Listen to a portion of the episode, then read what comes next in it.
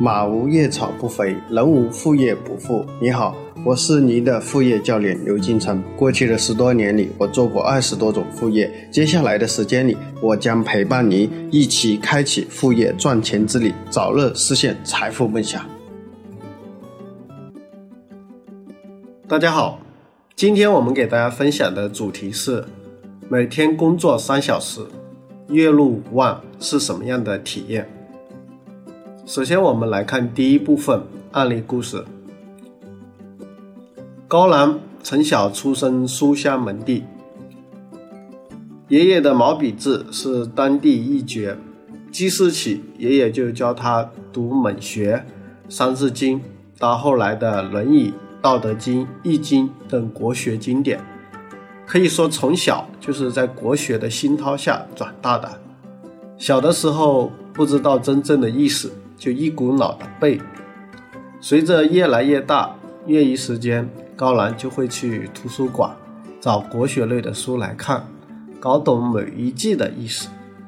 这个旁人看来十分枯燥无味的事情，高兰却时刻沉迷其中。高兰高考由于偏科，成绩并不理想，后来进入了一家大专，读的是中文的专业。毕业以后，进入了一家报社，做起了小编辑，常常加班加点，但是主编却极为刁钻刻薄，常常吹毛求疵的找他文章的缺陷，然后呢，名正言顺的克扣他的工资。有一个月，高兰按照基本工资加绩效奖金，其实可以拿到近四千块钱的工资，可主编一番克扣下来。最终，他只拿到了不到三千块钱的工资，扣掉了他一千多块钱。高兰伤心的大哭起来。这份工作十分枯燥不说，主编还这样对自己，他感觉自己犹如一只笼中的小鸟，拼命的拍打翅膀，却触摸不着天空的颜色。一天晚上十点多。高兰加班，在回家的这个地铁上，无聊的刷起了朋友圈，无意中看到了自己一个大学同学，他写的一篇公众号的文章，阅读量破十万了，赚了几百元稿费，就跟同学闲聊起来。哦，原来写公众号还可以赚钱，这样的副业真是一举两得，一来呢可以锻炼自己的文笔，二来还可以赚零花钱。他跟父母说了啊，要做这个副业的想法，他的父亲立刻表示反对，主业都做不好，做什么副业？可母亲却投了赞成的票。你能做什么？不能做什么？你比我们更了解你自己，你要对自己的选择负责。就这样，高兰开始了自己的公众号副业。他选择了自己最喜欢的国学入手，可谓半路出家。从公众号的注册、认证，这些都是他朋友一手、同学啊一手帮他包办的。但是由于国学底蕴深厚，高兰的第一篇文章就获得了两千多的阅读，增加了三百多个粉丝。高兰大喜过望，终于有了一个好的开头。下班时间。有的时候，甚至是中午午休时间，高兰都用在构思文章、写作文章上，保持了一天更新三篇文章这样一个频率。他的文章阅读量和粉丝量也在逐步的上升。同学建议他在其他自媒体平台同步更新，再导流到现在的公众号上，所以。每天高兰又花半个小时，把写出来的文章再同步更新到头条、啊百家号、大鱼号、搜五号等平台，他涨粉的速度也大幅度的提高了。皇天不负苦心人，三个月下来，高兰的国学的这个公众号累计粉丝突破了六万多。文章阅读量最高的一篇有近一万的阅读量，不过由于整体的阅读量其实不太高，所以公众号的广告分成并不多。三个月下来，他的广告分成也就一千多块钱，但他至少看到了希望。有一些比较忠实的粉丝还加了他个人的微信号。随着越来越多的粉丝加他的个人微信号，都在问一个问题：有没有微信群呢？我想和其他跟我一样也喜欢国学的人一起沟通交流。这个时候，高兰觉得，哎，这个需求是有商业价值的。那我们去做这个公众号赚广告费啊，太少了，那 那么也太少了。说我何不去搞一个社群？但是呢，搞这个社群不能公益性的做，你毕竟你去维护这个社群，它是需要什么花时间和精力的。于是呢，他就发了一篇文章，就说了自己。想关于成立国学社群的想法，那呢，一个人一年收费五百块钱啊，就你要加我这个群啊，一年五百。那呢，我每周定期进行国学主题的探讨啊，比如说大家认为谁谁谁比较可以，那呢，我在这个群里啊做一个分享。文章呢发出去，他还有点忐忑，说到底能不能收到钱？一会儿呢，他的微信支付就刷刷刷的收了十几十笔的付款。当天晚上，一共呢有八十多名粉丝付费加入了他的社群。做社群比赚广告费容易多了，所以呢，高兰就定下来了，我要去做社群这个方向。高兰还是保持自己苦行僧般的生活。现在平均每天都会有三五个粉丝加到他的国学的社群里面来，每周群里定期分享国学的主题，这些学员讨论的主题内容又反过来给了高兰很多自己写文章的方向和灵感，所以可谓相得益彰，教学相长。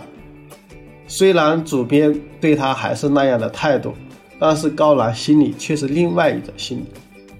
自己每个月副业收入五六万，是自己工资的十倍，所以才真正明白什么叫经济实力啊，才是真正的什么自信和底气。说到底，应该还要感谢这个主编啊，如果不是他的刻薄，不是他的鞭策，可能自己还没有想过去做点副业，可能就没有自己的今天。终于有一天，高兰潇洒地炒了主编的鱿鱼。离职前，他请同事去本地的五星级酒店吃了一顿。高兰去了一个社群，一名国学爱好者开的一家这个国学培训的机构，对方给他开的工资是三万块钱保底。一年前，高兰连做梦都想不到，靠写写公众号。做了一个社群，不仅给自己赚起了不菲的收入，还给自己带来了一份高薪的工作。高兰说：“要感恩这个时代，也要感恩互联网，要感恩每一个遇到的人，这些人都是你生命中的贵人。”那呢，这呢就是啊高兰的这个案例故事。那呢，高兰的。盈利的方式就是靠做社群啊，靠做社群。那呢，其实呢，现在社群这个呢是非常非常火啊。我不知道在座的我们的一些同学啊，有没有也花钱啊加入过别人的社群，是不是啊？那比如说刘老师看啊，比如说我后期是不是也要建一个啊这个社群？那呢，我做事情也肯定是收费的，为什么不免费啊？就是如果免费的话，一堆人就想进里面来发广告。包括我现在为什么还没有建建微信群的原因啊，就是我发现很多人很积极的要来加群的，都是什么？我一看他的这个朋友圈就知道，这个人肯定是来撸人的。所以这种人我不可能放他进来的，是不是啊？他一他一进来肯定是骚扰我们其他的学员。所以我到现在为止我一直没有去啊建微信群的原因也是这样的啊，因为有些人。他本身的目的就不纯，他可能买我的课，就纯粹不，他可能课都没听，他其实就想来去撸这个课里面的人，是吧？所以这个人本身目的不纯啊。那但是肯定说呢，啊，社群其实现在真的是很多啊。我我有几个朋友，他们做事情一年收入几千万，可能说起来很多人不相信。比如我自己所在的几个高端的事情，比如青商会，哦，我们的年费是一年是一万块钱，啊，目前有有大概三四百号人吧，那这里就至少收了三四百万了，是不是？我自己原来也做过一个事情，收的是两千多块钱吧，最后也是收了一百多号人，呃，也是收了二十多万。所以呢，就是呃，那关键的其实还是一样的，就是你去做社群，你需要有自己的这个有自己的料吧，是吧？就人家为什么要加入你啊？就是你要也要有料。OK，那接下来呢，我们还是给大家讲，就是去做社群的操作步骤啊，副业操作步骤。第二部分，那呢，社群第一呢，就是要主题、人群定位，就是你这个社群，社群就像一个群一样，或者就是。你建一个相当于兴趣爱好小组，也可以这样理解，是吧？那你应该是定位于什么样的人啊？就是什么样的人才想加入你的社群？所以第一呢，就是主题人群的定位。我是想把哪些人愿意花钱进我的社群？那呢，定好以后再去找这些人。那一般现在主流的社群有哪一些呢？给大家讲，有七大类。第一类就是教育类啊，教育类，刚刚说的啊，比如说有些是那种呃。怎么怎么提升能力的啊？就是建一个这样的社群啊！你想，比如说我搞一个社群公众号写作的啊，你们想学写作的，来进到我这个社群，那是不是？那想想写作的，他想认识其他也在写的人，那就可能会加入进去。所以这教育类。第二类呢，就是情感类，很多女性的社群就是属于这样的啊，什么女性觉醒啊，或者什么等等之类的是吧？讲女人独立自主啊，这是属于情感类的。第三类呢，就是生活技能类的，比如打个比方是，比如什么呢？比如炒菜是吧？比如炒菜哦，你加入我这个社群，我就教你们怎么炒菜是吧？那呢就是有兴趣的啊，就加入进来是吧？这个叫生活技能类。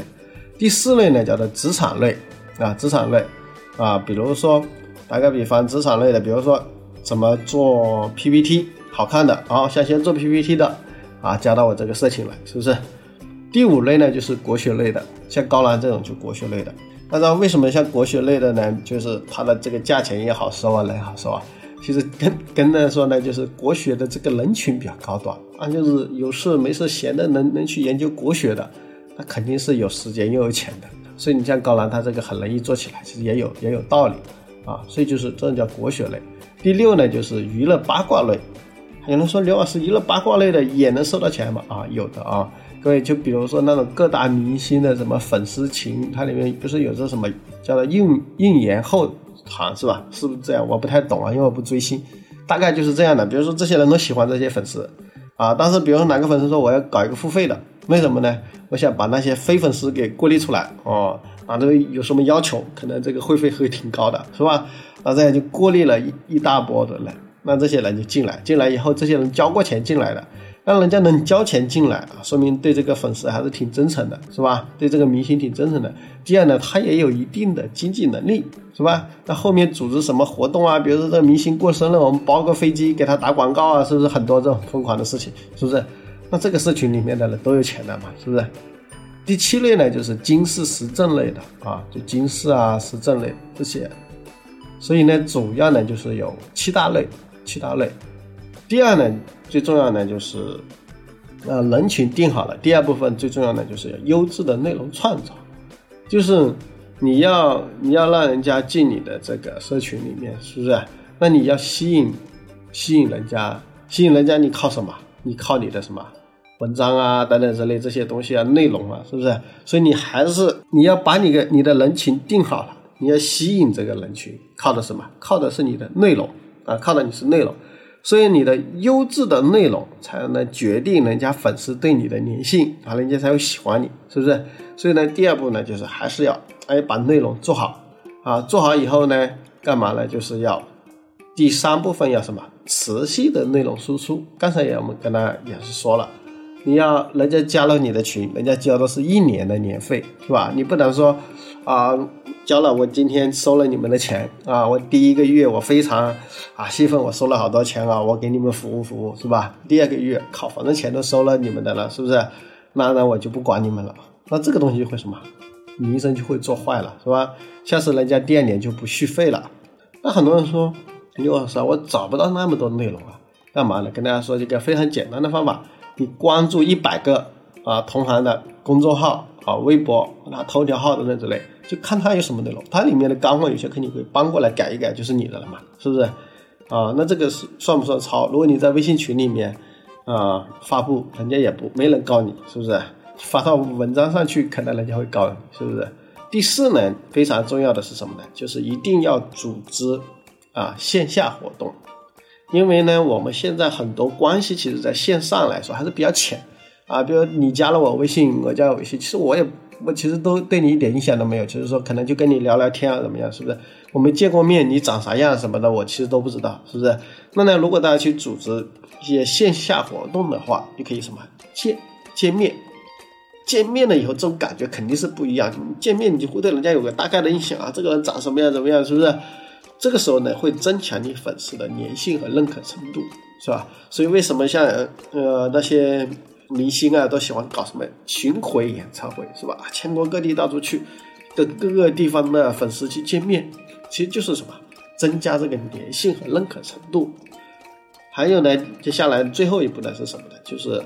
粉丝的这个口碑的裂变，就是人家加入你这里觉得好，学到了东西，觉得加入你的社群非常好，他就会什么？他需要靠他去什么介绍新的人进来，新的社群的成员进来。这样的话，你你的就是什么？你就会一直有钱收，是不是？一直有钱收啊！人家会介绍新的人进来啊，介绍人家循环起来。那呢，你你这个你这个钱就你这个钱就能一直赚嘛，是吧？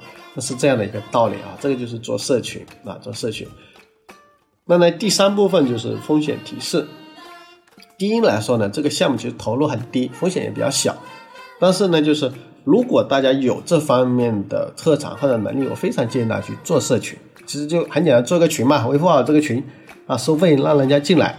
他有有些人说担心，刘老师，我我怕前期。啊，做不到那个，OK，你可以前期不要定太贵嘛，你收人家五十、一百或者两百都行嘛，是吧？那后面比如人越来越多，大家都觉得好，你再慢慢的涨价嘛，是不是？很多事情其实也是这样来的，是不是？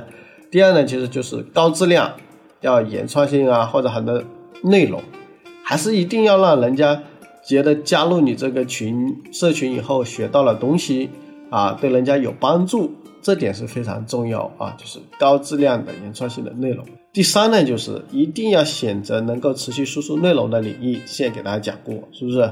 就是人家交的是一年的钱，是吧？你不到时候不要讲个两天三天就没了，是不是？所以你要去选一些啊，可以一直有有货去共用的啊。其实像我们这种副业的，是不是？